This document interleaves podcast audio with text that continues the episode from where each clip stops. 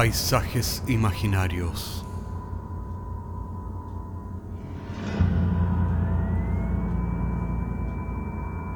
Una producción Cortés Rojas.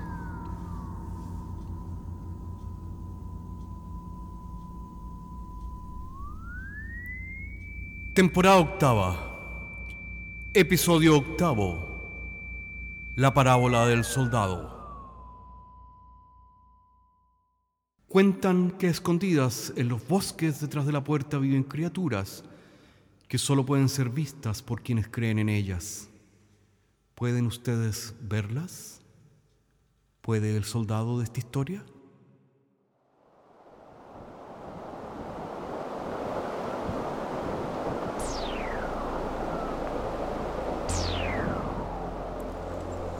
La pequeña capilla parecía en el más completo abandono, y polvo y telarañas cubrían densamente los escaños y el altar mayor. El soldado se detuvo a la entrada. Llevaba días caminando luego de que la guerra contra los franceses había concluido en derrota. Y el rey los había dado de baja y sin pensión debido a que el erario fiscal estaba en bancarrota. Luego de embarcarse en Calais, había vuelto a Inglaterra sin dinero, con la capa y las botas rotas, pidiendo limosnas en el camino o robando, como en el mercado de la última villa en la que se había detenido el día anterior en Essex. El camino a su Lancaster natal era largo y traicionero y estaba cansado. Tal vez pasar la noche en aquella capilla abandonada era eh, una buena idea, ya que había empezado a lloviznar y realmente no tenía ningún apuro de volver a donde había nacido hacía poco más de 20 años, a realmente nada. Entró lentamente a la nave central, puso sus bolsas detrás del altar. Se arregló lo mejor que pudo debajo de la piedra, usando algo de su ropa sucia como almohada, y terminó tapándose con su remendada capa, haciéndose un ovillo para dormir y capear el frío. Un ovillo que pasaba desapercibido desde la entrada de la capilla. Llevaba tal vez una media hora durmiendo cuando el sonido de pasos que venían desde la entrada le despertó. En silencio desenfundó su espada y se cubrió lo mejor que pudo para pasar desapercibido debajo del altar. Y de pronto los vio. Eran unas diez sombras encapuchadas entraban lentamente a la capilla en una fila silenciosa, cada uno llevando una vela entre sus manos. Avanzaron para finalmente detenerse alrededor del altar mayor, formando un semicírculo a su alrededor. El soldado se mantuvo estático y en el más absoluto silencio. Diez contra uno era tentar la suerte en aquella oscuridad, sin realmente saber si estaban armados o qué. Había escuchado de grupos como aquel y de lo que le harían si se daban cuenta de que los estaba espiando. Mejor mantener la cabeza agacha y el silencio entre las sombras. Uno de los encapuchados sacó debajo de su túnica un cáliz de oro que colocó sobre el centro del altar sobre el soldado. Luego se sacó el anillo que llevaba en la mano izquierda y lo colocó dentro del cáliz. Levantó las manos y recitó una extraña letanía en latín. Ho est anulum electum. Luego dijo en inglés, hermanos, la ceremonia se cumple con la unción del elegido, pero el elegido tiene también que escoger y ofrecerse. El grupo levantó las velas en silencio, que ahora iluminaban con mejor precisión el cáliz y el anillo dentro. Las paredes y el techo reflejaban el brillo de la piedra que tenía engarzada. Una claridad estaba en todas partes, pero que no venía de ninguna.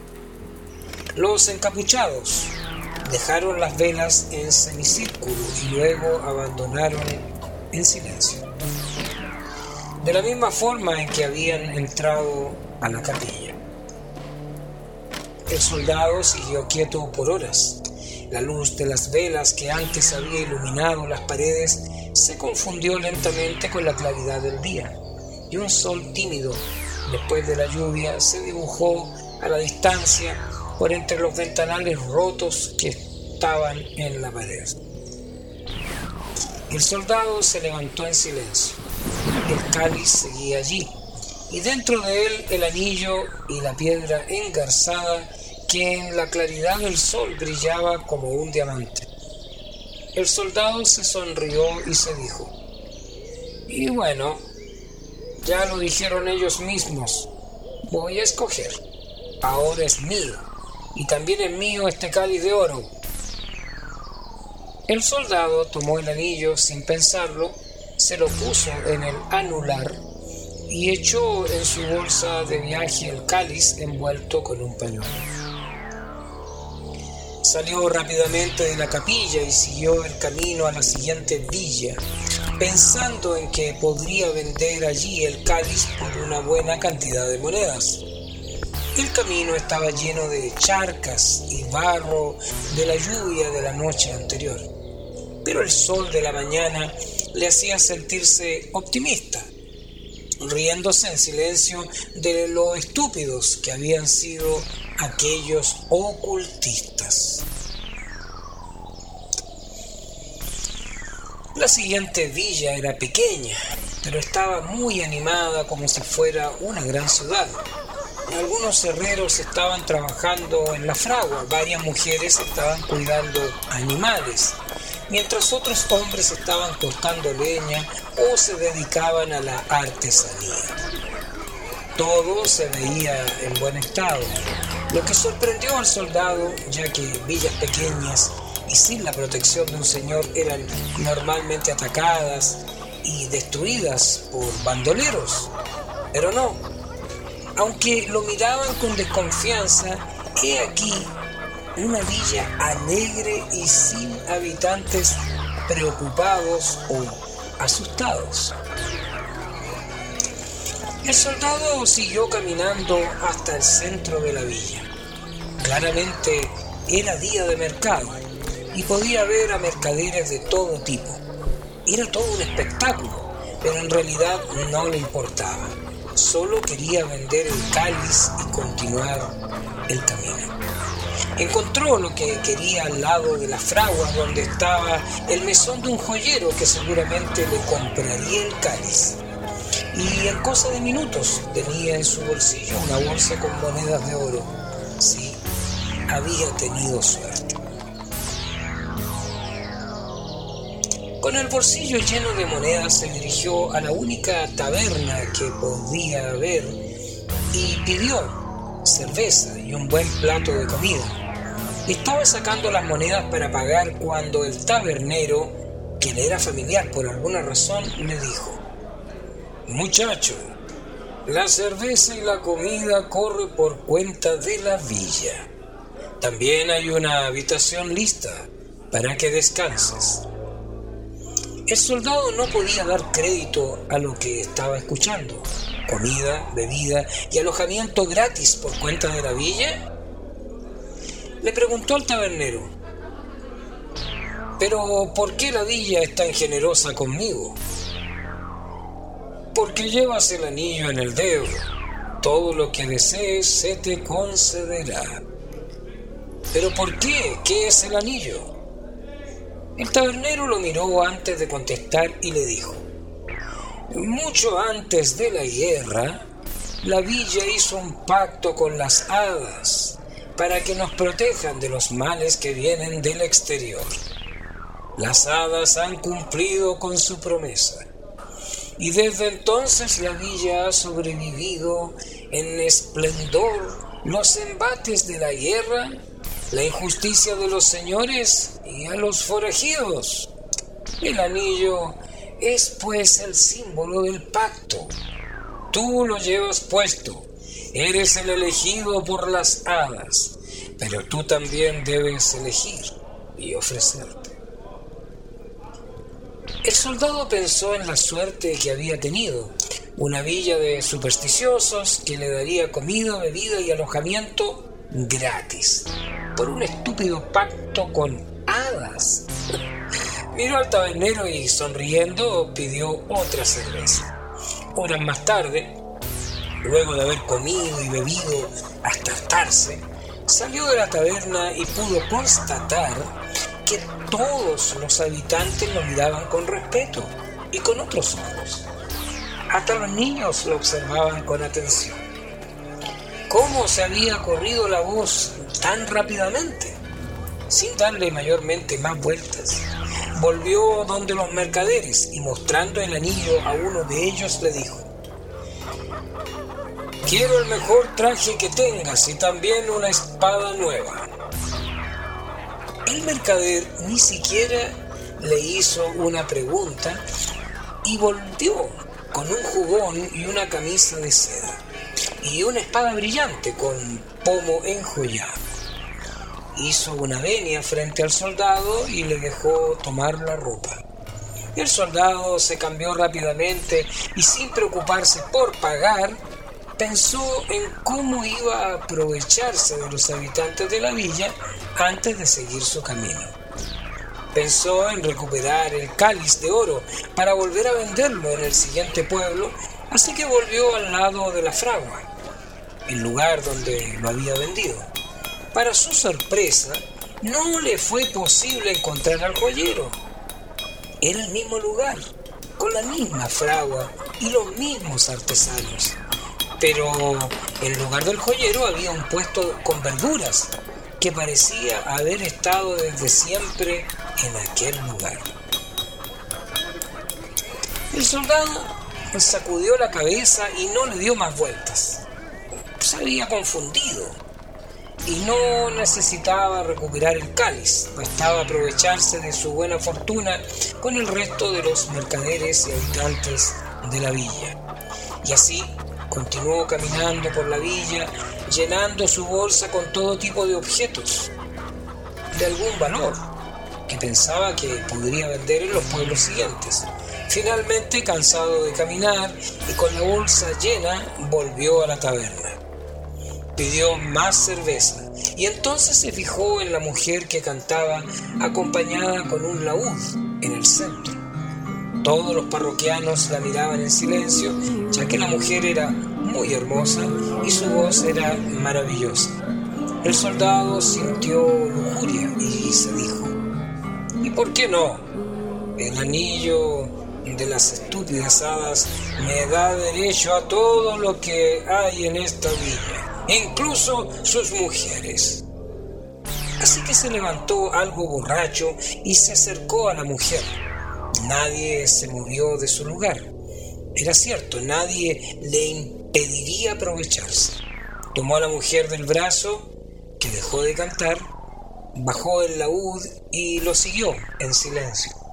El soldado miró al tabernero y pidió una habitación que sabía que no tendría que pagar. El tabernero no dijo nada, pero colocó las llaves sobre la mesa, que el soldado tomó sin mirar hacia atrás. La mujer lo siguió a la habitación. Despertó al otro día solo. Algo no calzaba, pero no sabía qué era. Comprendió de pronto que todo estaba en el más completo silencio, que no se escuchaba ningún ruido, en ninguna parte. Se levantó rápidamente y salió de la pieza para encontrarse que la taberna estaba vacía. Todo en perfecto orden, pero sin ningún parroquiano o tabernero. Siguió hacia la calle, que también estaba desierta y en el más completo silencio. Sin pensarlo dos veces, tomó su bolsa llena y siguió el camino que seguía hacia el norte. Algo había pasado, pero no era en realidad su problema, por lo que apretó el paso, dejando la villa e internándose en el bosque. Y allí, en medio del camino, vio la gran pira sobre la que, atada de pies y manos, estaba la misma mujer con que había pasado la noche. Alrededor de ella estaban todos los aldeanos con antorchas, esperando una señal del tabernero que parecía dirigir la ejecución. Se acercó al tabernero y le dijo, ¿qué ha hecho? ¿Por qué la van a quemar? El tabernero respondió, el elegido ha elegido y ahora se aleja de la villa. Esta mujer y todo lo que el elegido ha tocado debe ser purificado en el fuego de las alas. El soldado no daba crédito a las palabras. Una cosa era aprovecharse y otra totalmente diferente era ser el responsable de una muerte estúpida. Miró a los aldeanos nadie era realmente soldado para enfrentarse. Además pensó que también podía llevarse la mujer como su esclava. Desenvainó entonces la espada y subió a la pira para cortar las amarras. La mujer lo miró sonriendo y de pronto se dio cuenta de que ella ya no estaba allí, que era él quien estaba atado de pies y manos sobre la pira a la que había subido voluntariamente cuando el tabernero dio la señal de encenderla. El fuego ardió por varias horas hasta que finalmente no quedó absolutamente nada, o casi nada. En el medio del pasto chamuscado brillaba el anillo. El tabernero lo tomó y se lo colocó en el anular izquierdo y miró hacia el bosque buscando una señal de aprobación. Desde el bosque, la figura femenina sintió con la cabeza antes de desaparecer entre las hojas. El tabernero caminó de vuelta a la villa. Tenía el anillo y llevaba en su bolsillo el cáliz que había comprado el día anterior disfrazado de mercader. Tendría que devolver ambos objetos nuevamente esta noche para así renovar el pacto con las hadas.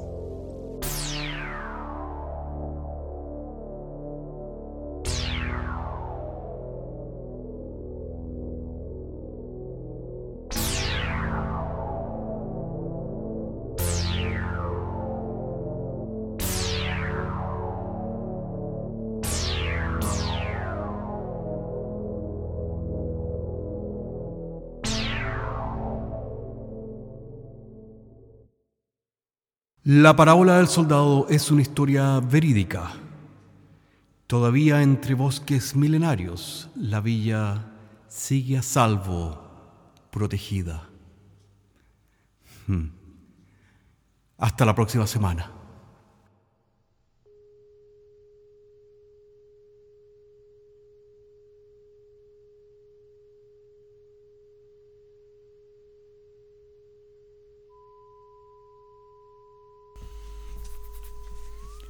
Paisajes Imaginarios es un podcast semanal que se distribuye con una licencia pública general. Puedes encontrarnos en iTunes, Spotify o donde quiera que escuches podcasts. Contáctanos a paisajes.caco.cl. Hasta la próxima semana.